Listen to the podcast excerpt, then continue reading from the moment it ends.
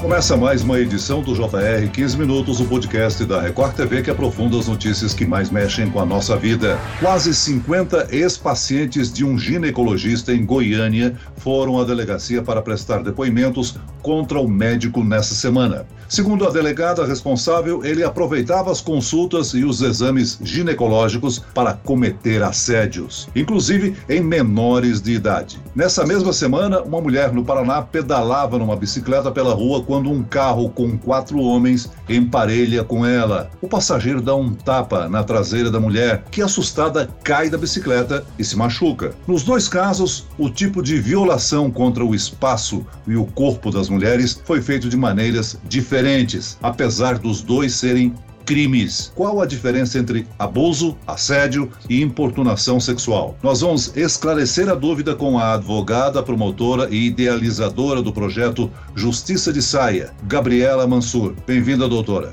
Muito obrigada pelo convite, é um prazer estar com vocês. E quem nos acompanha nessa entrevista é a repórter e apresentadora da Record TV, Camila Busnello. Olá, Camila. Oi, Celso. Oi, doutora. É um prazer estar aqui com vocês de novo para discutir um assunto tão importante. Eu queria começar começar atualizando a situação das pessoas que participaram dessa importunação sexual à ciclista. O motorista do carro também foi preso preventivamente e o homem que dá um tapa na ciclista foi preso também. Então tem dois presos, embora tivesse quatro homens dentro do carro. Doutora Gabriela, independente do tipo de abuso cometido à mulher, em ambos os casos configuram crimes com punição prevista em lei, correto? Sim, nos dois casos configuram-se crimes contra a dignidade sexual da mulher. São crimes diferentes. Nós temos aí um contexto social que fala de abuso, de assédio, mas os crimes, na verdade, são de importunação sexual ou de estupro. Esses são os crimes que nós temos no nosso Código Penal, na nossa legislação. Assédio é o que é popularmente conhecido. No nosso Código Penal, nós temos só o assédio assédio sexual no trabalho, que ocorre naquele momento em que alguém, se valendo da sua posição hierárquica numa empresa ou numa instituição pública, por questões de trabalho, abusa sexualmente de alguma mulher, fazendo com que ela se sinta coagida, tenha medo de sofrer represália e muitas vezes acaba tendo que ceder a esse assédio sexual, a essa investida contra a sua vontade. Nesses casos que ocorreram e que vocês citaram, tanto do ginecologista quanto quanto do homem que até discorda um pouco do Celso quando ele fala que ele deu um tapa na traseira, ele não deu um tapa na traseira, ele passou a mão nas nádegas da vítima com a intenção de satisfazer o seu prazer, a sua lascívia contra a vontade dela, de forma a intimidá-la e de forma a causar até um acidente que machucou essa vítima, essa mulher. Então nós temos aí um caso que é a importunação sexual, que é o crime de importunação sexual, e no caso do ginecologista eu não conheço os autos, não conheço quais são os fatos, mas me recordo muito dos casos do João de Deus, que são os crimes de estupro. A vítima está numa situação de vulnerabilidade, impossibilitada de oferecer qualquer tipo de resistência, porque ela está numa situação aí em que ela até confia naquela pessoa e não espera por uma investida sexual. E ela não tem como resistir. Então, a depender dos fatos, pode configurar crime de estupro ou também o crime de estelionato sexual. Ele, mediante fraude, ele acaba, a vítima não esperava por aquilo, ele acaba de alguma forma se valendo daquela situação para cometer uma investida sexual contra a vontade da vítima. Então nós temos aí algumas situações que podem configurar ou importunação sexual, ou estelionato sexual, ou crime de estupro de vulnerável. Doutora, no caso da ciclista, o homem fala que não foi intencional. Não dá para, pelas imagens, não pensar de outra forma que não a intenção ali daquele tapa, né? E realmente não dá para entender. Agora, é importante a gente reconhecer o que acontece quando alguém invade o nosso espaço, o nosso corpo sem autorização. É comum isso, né, doutora? Uma mulher sofrer algum tipo de assédio, achar que não foi nada, arranjar desculpa para ela mesma, banalizar ou falar que foi algo normal, coisa de homem. Talvez por falta de compreensão do que acabou de acontecer. Isso é comum?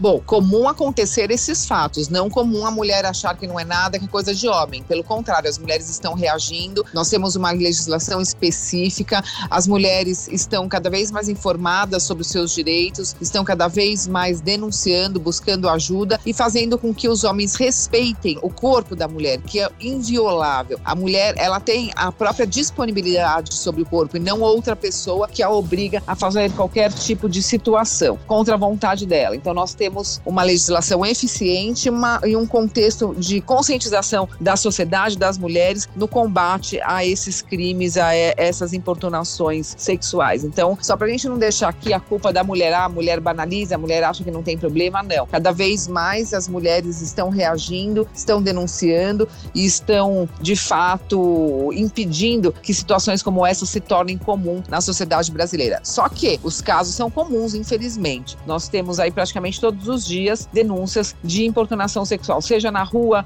seja no ambiente público, seja numa balada, seja num transporte público. Por isso que veio essa lei de importunação sexual, que inclusive está completando três anos e que criminaliza condutas desse tipo, dessa natureza. Doutora Gabriela, para esclarecer os nossos ouvintes, eu gostaria que a senhora desse um exemplo do que é uma importunação, um assédio e um abuso sexual. E qual a penalidade para cada um desses casos? Vamos lá. Como eu disse, nós temos alguns crimes no Código Penal. A importunação sexual é a situação em que não existe uma violência, uma grave ameaça para cometer alguma investida com intenção sexual contra a mulher. Então ela está na rua andando, alguém vai lá e passa a mão na nádega dela, ou passa a mão no peito dela, ou um beijo forçado numa balada ou qualquer outro ambiente para a satisfação do prazer dele. Esse é o crime de importunação sexual. A pena é de 1 um a 5 anos. Depois nós temos o crime de estupro. O estupro é a conjunção carnal ou outro ato libidinoso mediante violência ou grave ameaça para satisfação do prazer. Passar a mão, por exemplo, na vagina da vítima, tentar forçar um ato sexual mediante violência ou grave ameaça. E aí o estupro, a pena mínima é de seis anos, a depender da situação da vítima. Nós temos a vítima menor de 14 anos, que é o estupro de vulnerável, que independentemente da violência já caracteriza o estupro. Nós temos também o ato sexual contra pessoa com qualquer tipo de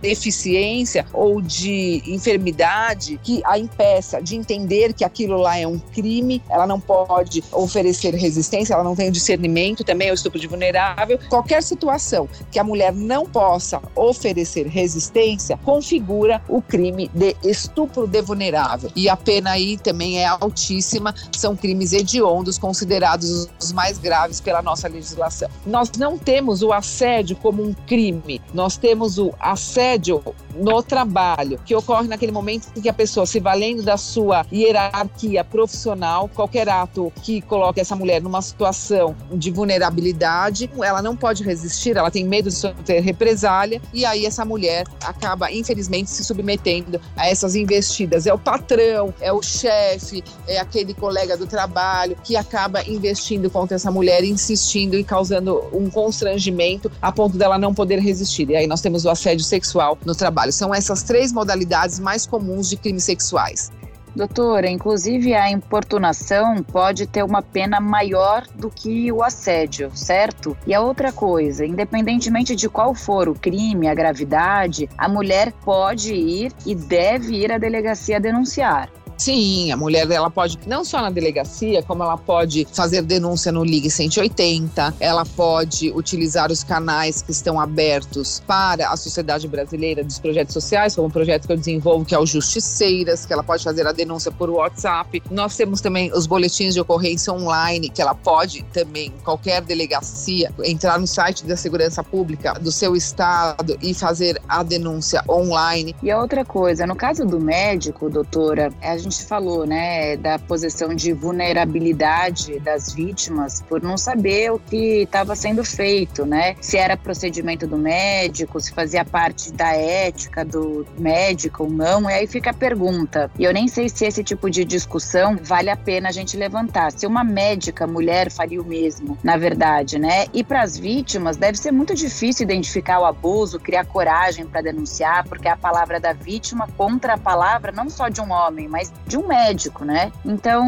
quando mais de uma delas dessas vítimas expõe em voz alta, outras tomam coragem e se sentem mais confiantes para falar também. Mas isso, nesse caso do médico, é um pouco mais difícil fazer a denúncia. Essas situações em que você sofre algum tipo de violência de algum médico, em que é uma situação tão esdrúxula, tão inusitada, que você tem a sensação que ninguém vai acreditar em você. Até porque esses fatos ocorrem entre quatro paredes, geralmente não há testemunhas e fica a palavra da vítima contra a palavra de um médico. Quando ela denuncia esse tipo de violência, geralmente esses homens, eles não cometem os fatos contra uma vítima só. Existem outras vítimas que foram de alguma forma importunadas. Então, quando uma vítima fala, outras vítimas aparecem. E essas vozes fazem eco, porque você percebe que são mulheres que não se conhecem, que não têm nenhum motivo para prejudicar ou para acusar falsamente alguém, e esses fatos acabam sendo, eh, de alguma forma, correlatos. E você percebe que há um discurso verdadeiro, principalmente quando mais mulheres começam a falar. Você percebe que, de fato, aquilo ocorreu, é um modus operandi dele, é um predador sexual que abusa das mulheres quando ele deveria apenas exercer a sua função, o seu cargo, o seu emprego e aí como médico. A ouvidoria das mulheres, que é o canal do Ministério Público para o recebimento de qualquer tipo de denúncia, há vários locais, vários caminhos que essa mulher pode denunciar sem ter que sair de casa ou sem, sem ter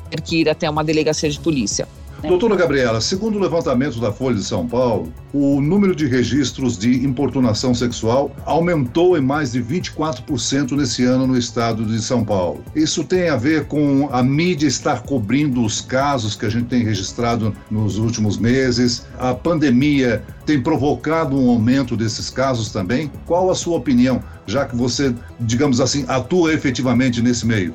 Bom, eu entendo que as mulheres, como eu disse, estão denunciando cada vez mais. A gente não sabe se a violência aumentou, a gente não tem como saber, porque a violência sempre ocorreu. O que dá para nós sabermos é o seguinte: as mulheres estão mais informadas, existe mais acesso a esses canais de denúncia, os canais estão mais fáceis de serem acessados, pode ser pelo WhatsApp, pode ser pelas redes sociais, pode ser pela internet. Então, as mulheres estão se movimentando mais, estão denunciando mais, e esses casos estão chegando ao conhecimento das autoridades, do poder público, o Ministério Público, o Poder Judiciário, a própria Secretaria de Segurança Pública, que estão cada vez mais se comprometendo e publicando leis, políticas públicas, investindo no combate à violência contra a mulher. E isso deve ser eh, valorizado e também deve ser informado às mulheres que elas podem e devem denunciar qualquer tipo de violência. Durante a pandemia, nós tivemos sim um aumento da violência contra a mulher, esse contato forçado, esse convívio forçado 24 horas em situações que já eram de abusividade, que já eram violência, se intensificaram. E houve uma preocupação muito grande porque essas mulheres não tinham como denunciar. Foi daí que surgiram vários canais de denúncia e que houve um aumento das denúncias, porque facilitou esse acesso das mulheres. Isso foi uma grande revolução, que foi